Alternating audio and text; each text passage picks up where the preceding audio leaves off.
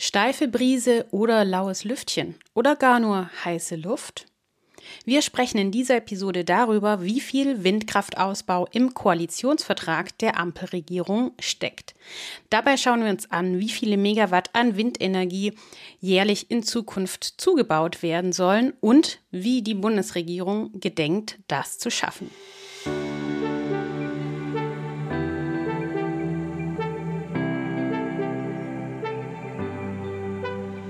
Hallo und herzlich willkommen im Windkanal, dem Podcast für alle, die einfach mehr über Windenergie wissen wollen. Ich bin Julia, Windenergie-Expertin aus dem Süden Deutschlands und begeistert für die Energiewende im Einsatz. Ich erkläre einfach und verständlich Wissenswertes aus der Welt der Windenergie. So könnt ihr euch eine eigene Meinung bilden und ab sofort fundiert mitreden.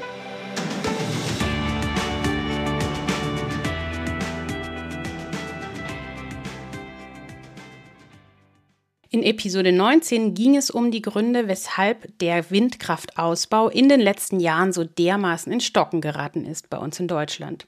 Die Zubauzahlen liegen weit hinter den gesteckten Zielen unserer Bundesregierung und auch der vieler Landesregierungen zurück.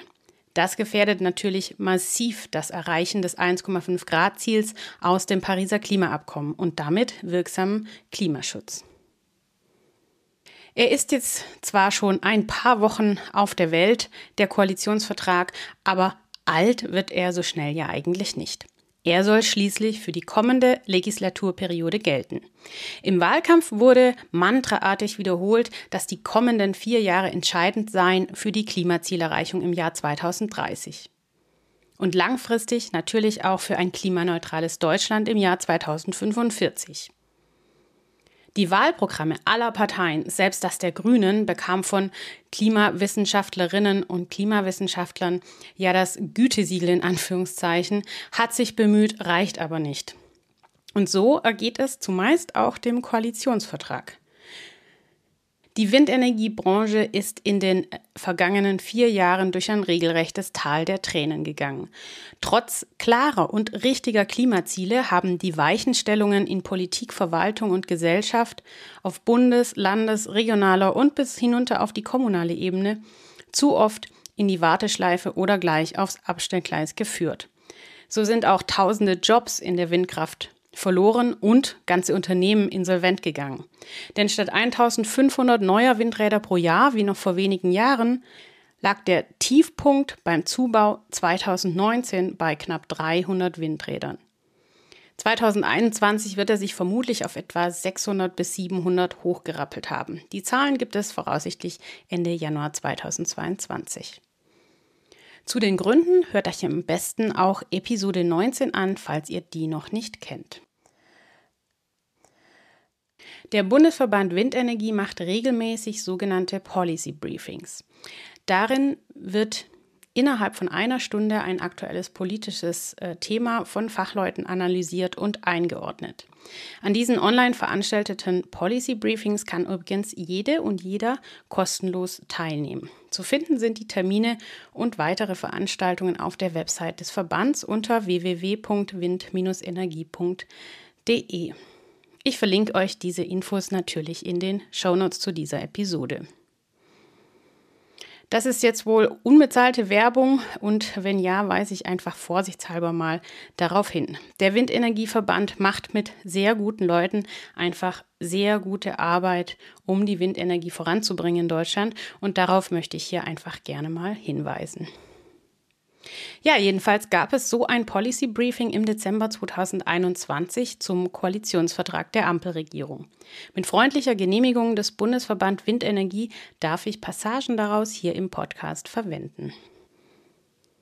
Ihr hört jetzt gleich immer wieder Ausschnitte aus dem Policy Briefing, das von Wolfram Axthelm gehalten wurde. Wolfram Axthelm ist Geschäftsführer des Bundesverbands Windenergie und sieht den Koalitionsvertrag trotz der Kritik von vielen Seiten unterm Strich positiv für die erneuerbaren Energien und die Windkraft im Besonderen. Denn er mache erstmals eine klare und ambitionierte Feststellung, dass die Energie-, Klima- und Wirtschaftspolitik am 1,5 Grad Ziel ausgerichtet wird. Das heißt, an diesem Ziel will sich ein sehr großer Handlungsbereich der Bundesregierung künftig messen lassen. Der ganzheitliche Ansatz spiegelt sich ja auch in dem neu geschaffenen Bundesministerium für Wirtschaft und Klimaschutz wider, dem Minister Habeck vorsteht. Wolfram Axthelm sagt dazu, wir haben den Eindruck, dass äh, es tatsächlich einen neuen Aufbruch gibt und dass mit einer ganz neuen Ernsthaftigkeit das Thema äh, Klimaschutz und Energiewende angepackt wird. Klimaschutz ist in der Tat die gemeinsame Agenda dieser Koalition, die sich durchgängig an sehr vielen Stellen äh, des Koalitionsvertrages findet und die sowas wie ein verbindendes Element zwischen vielen Bereichen des Koalitionsvertrages ist. Für uns zentral ist sicherlich das Kapitel Klima, Energie, Transformation, ein sehr umfangreiches Kapitel. Aber ich finde, man muss auch den Blick äh, weiten auf die Kapitel, wo es auch noch um unsere Themen geht. Das ist der Bereich moderner Staat, schon ganz am Anfang des Koalitionsvertrages, wo es viel um Genehmigungsbeschleunigung und um äh, die Frage geht, wie arbeitet Verwaltung. Es geht auch schon dort im Anfang um Artenschutzprüfung. Gibt es große Kapitel Umwelt- und Klimaschutz, wo es eine sehr interessante Aussage zu den bundeseigenen Flächen gibt. Da nicht nur der Bund Flächen besitzt, sondern auch viele Länder über Landes äh, Gesellschaften Flächen verwalten und Staatsforsten in vielen Bundesländern eine Rolle spielen. Und dann gibt es ein umfassendes Kapitel zum Thema Entwicklungszusammenarbeit, wo Energiepartnerschaften angesprochen werden. Und die werden in der Tat äh, vielleicht in Zukunft noch wichtiger werden, weil wir in einer vernetzten äh, Welt leben. Und das Kapitel Haushaltspolitik ist auch nicht zu unterschätzen, weil es dort natürlich nicht nur um den Klima- und Transformationsfonds geht, sondern es geht auch um den Abbau von umweltschädlichen Subventionen, die dort sehr dezidiert angesprochen werden. Dass Klimaschutz und erneuerbare Energien über so viele Handlungsfelder im Koalitionsvertrag vernetzt sind, finde ich bemerkenswert und Hoffnung spendend. Die Ampelkoalition hat sich das Ziel gesetzt, den Ausbau der erneuerbaren Energien drastisch zu beschleunigen und, Zitat, dafür alle Hürden und Hemmnisse aus dem Weg zu räumen. Das klingt alles recht salbungsvoll und leider beileibe nicht ganz neu für meine Ohren und Papier ist ja bekanntlich geduldig. Wann und wie soll das denn nun endlich und wirklich passieren? Die Regierungskoalition, die Ampel kündigt an, schon im ersten Halbjahr gemeinsam mit Bund, Ländern und Kommunen alle notwendigen Maßnahmen äh, anzustoßen. Wow, alle notwendigen Maßnahmen sollen im ersten Halbjahr 2022 angestoßen werden. Da nehme ich die Damen und Herren sehr gerne beim Wort. Welche Maßnahmen finden sich im Koalitionsvertrag denn nun konkret zum Windkraftausbau? Erste Maßnahme. Als zentrales Element sollen 2% der Landesfläche der Bundesrepublik für Windenergie an Land bereitgestellt werden. Nur in fünf der 16 deutschen Bundesländer kommen wir laut Wolfram Axthelm auch nur in die Nähe von 2% der Landesfläche, die für die Windenergienutzung an Land bereitgestellt werden. Warum 2%? Es wurde berechnet, dass man nur 2% der Fläche braucht, um so viele Windenergieanlagen mit ausreichend Leistung und Stromertrag errichten zu können, dass wir die Klimaziele erreichen. Windenergie soll in ganz Deutschland verbrauchsnah zur Verfügung äh, stehen. Es geht also darum, dass Länder, die bisher sehr hinterherhinken, jetzt auch nach vorne gebracht werden. Der Süden Deutschlands ist da äh, ganz besonders gefordert. Zweite Maßnahme Präzisierung und Erleichterungen beim Artenschutz. Die vermeintliche Unvereinbarkeit von Artenschutz und Windkraft verhindert oder verzögert in Deutschland Schätzungen zufolge rund 70 Prozent der Windenergieprojekte. Manche erstickt er schon im Keim, manche erst kurz vor oder nach der Genehmigungserteilung. Oftmals fehlen schlichtweg klare und bundeseinheitliche Definitionen, ab wann zum Beispiel ein Vogel ein sogenanntes signifikant erhöhtes Tötungsrisiko hat durch neu geplante Windkraftanlagen. Ebenso besteht oft das Dilemma, dass der artenschutzrechtliche Leitfaden eines Bundeslandes den Populationsschutz einer Art in einer Region im Fokus hat. Das Bundesnaturschutzgesetz hingegen schützt im Prinzip jedes einzelne Tier, betreibt also Individuenschutz statt Populationsschutz. Hier besteht dringender Handlungsbedarf. Wolfram Axthelm sagt dazu, die Koalition macht sich in der Tat auf den Weg, äh, das Thema äh, Artenschutz jetzt einer Lösung herbeizuführen. Die Umweltministerkonferenz arbeitet ja da schon länger dran. Die richtigen Stichworte sind hier genannt. Hier kommt es jetzt wirklich sehr darauf an, dass man auf der Ebene des Bundes an mehreren Stellen im Bundesnaturschutzgesetz nachschärft um hier tatsächlich es möglich zu machen, dass neue Flächen, aber auch bestehende Flächen weiter in der Nutzung bleiben können. Etwas schwierig finden wir, äh, dass äh, die Antikollisionssysteme so präsent angesprochen worden sind, weil im Moment ist es so, dass diese Systeme noch nicht vollständig erprobt sind und nach unserer Auffassung natürlich auch nicht zu jedem Projekt gehören, sondern im Ausnahmefall eine Möglichkeit sind, um Projekte in die Umsetzung zu bringen. Hier eine kurze Erklärung. Antikollisionssysteme sind etwa Kamerasysteme, die in einem Windpark die windkraftsensiblen Vogel- oder Fledermausarten erkennen und dann automatisch die Windkraftanlagen abschalten. Dazu werde ich sicher auch noch irgendwann eine Episode machen. Dritte Maßnahme, Erleichterung von Repowering. Kurze Erläuterung dazu. Unter Repowering versteht man, wenn ausgediente Windkraftanlagen nach Ende ihrer Betriebsdauer durch neue moderne Anlagen ersetzt werden. Das Problem, etwa die Hälfte der Flächen, auf denen aktuell alte kleine Windräder stehen, sind für die modernen großen Anlagen nicht mehr nutzbar. Die Gründe können hier zum Beispiel die Siedlungsabstände sein oder auch aktuelle Artenschutzvorgaben. Ein Repowering-Projekt braucht aktuell ein ganz normales Genehmigungsverfahren, wie jedes andere neue Projekt auch. Und hier gibt es offensichtlich eine Neubewertung der Situation. Die Koalition hat diesen Satz hinein formuliert, wo bereits Windparks stehen, muss es ohne großen Genehmigungsaufwand möglich sein, alte Windkraftenergieanlagen durch neue zu ersetzen. Das ist in der Tat eine Neubewertung. Es gibt dazu auch schon eine Diskussion in einzelnen äh, Bundesländern, was das wohl äh, bedeuten könnte. Aber das ist eine neue Sicht auf, der, auf die Dinge. Wir schreiben das ein bisschen äh, darauf zurück, dass äh, man sagt, wir müssen die bestehenden Flächen versuchen nutzbar zu halten, denn dort gibt es nicht nur eine Akzeptanz in der Bevölkerung, sondern oft auch eine ausreichende Anbindung an Infrastrukturen. Und insofern finden wir das ganz wichtig, dass dieser Aspekt Repowering über diese äh, Formulierung angesprochen worden ist. Maßnahme Nummer vier: Beschleunigung von Planung und Genehmigung von Windenergieanlagen. Dazu nehme ich gleich mal eine Passage von Wolfram Angsthelm her. Der Koalitionsvertrag greift dann an mehreren Stellen das große Thema Beschleunigung von Planung und Genehmigungen auf. Olaf Scholz hatte da im Wahlkampf ja immer wieder darauf hingewiesen, von sechs Monaten gesprochen, in denen es möglich äh, sein sollte. Äh, es gibt ein umfassendes Kapitel zu Anfang des Koalitionsvertrages, wo es um äh, die staatlichen Verwaltungen geht, was man dort tun könnte und tun sollte. Und es gibt wichtige Punkte, die im Rahmen des Energiekapitels angesprochen worden sind. Hier geht es um die Stärkung der Zulassung Behörden durch externe Projektteams. Es geht darum, äh, klarere Anforderungen an die Antragsunterlagen zu stellen und zu sagen, wann beginnen eigentlich die gesetzlichen Genehmigungsfristen. Und es geht natürlich auch um Umsetzungsfristen für die Genehmigung. Also wie viel Zeit sollen Träger öffentlicher Belange eigentlich haben, um hier eine Rückmeldung äh, zu geben?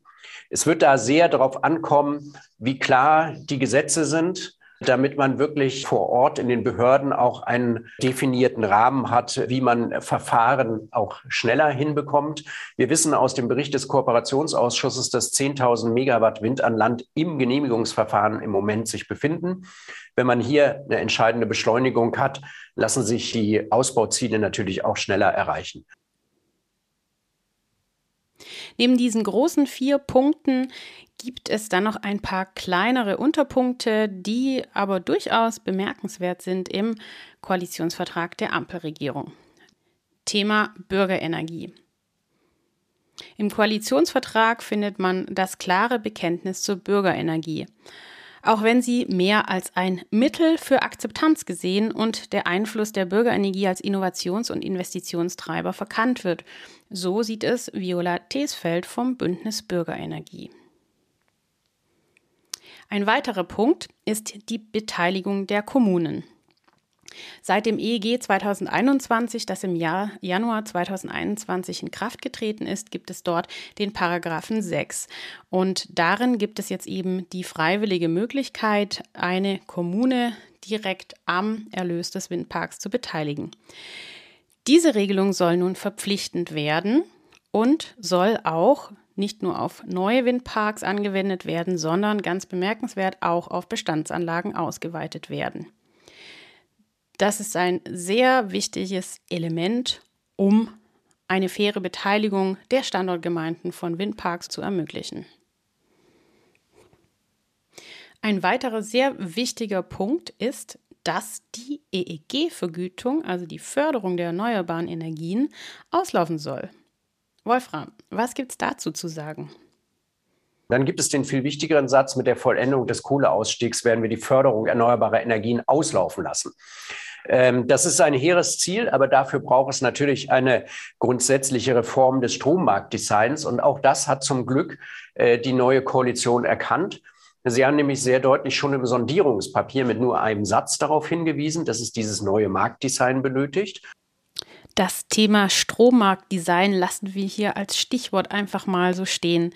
Denn das ist tatsächlich ein Megathema, das man nicht einfach so mal kurz umreißen kann.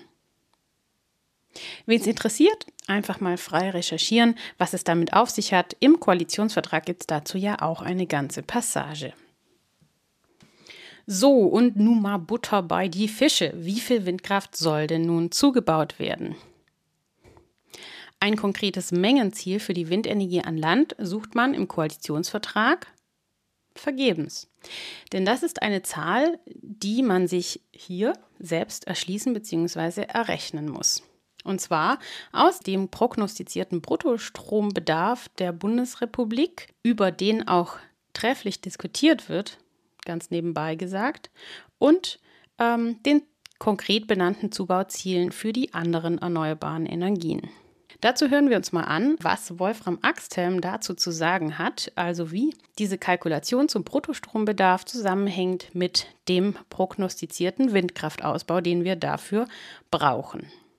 Es gibt jetzt auch eine ganz klare Formulierung wie sieht es eigentlich mit den äh, Zielen im Bereich des äh, Strommarktes aus? Nämlich Bruttostrombedarf wird deutlich höher eingeschätzt als äh, von der bisherigen Bundesregierung. Es wird eine Bandbreite von 680 bis 750 Terawattstunden beschrieben. Ich habe den Eindruck, man ist da ein bisschen auf den letzten Metern zurückgeschreckt. In der Tat haben wir gehört, dass auch über 800 Terawattstunden gesprochen worden ist. Insofern der Strombedarf wird steigen und an diesem Strombedarf sollen wir als Erneuerbare künftig 80 Prozent haben. Auch das ist nochmal ein ganz großer Schritt nach vorn.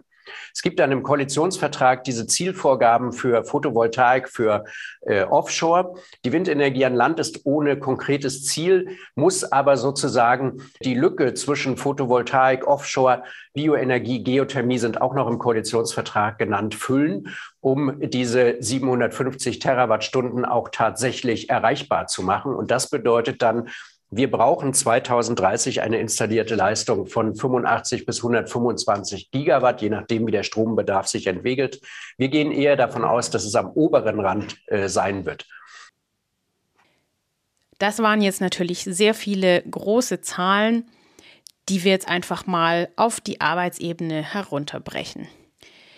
Wir brauchen einen jährlichen Nettozubau von Windkraft an Land in Höhe von rund 5500 Megawatt.